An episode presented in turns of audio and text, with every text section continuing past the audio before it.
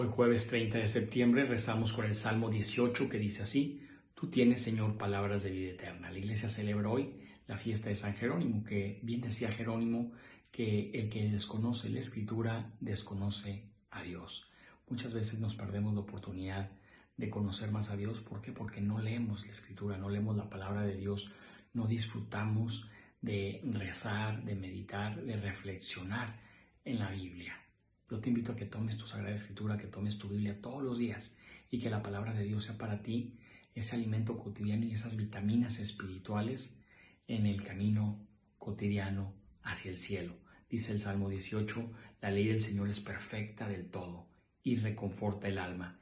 Inmutables son las palabras del Señor y hacen sabio al sencillo. Fíjate qué bonitas palabras. Que el Señor nos conceda fortaleza y la sabiduría que necesitamos no para la tierra, sino para el cielo. Dios te bendiga.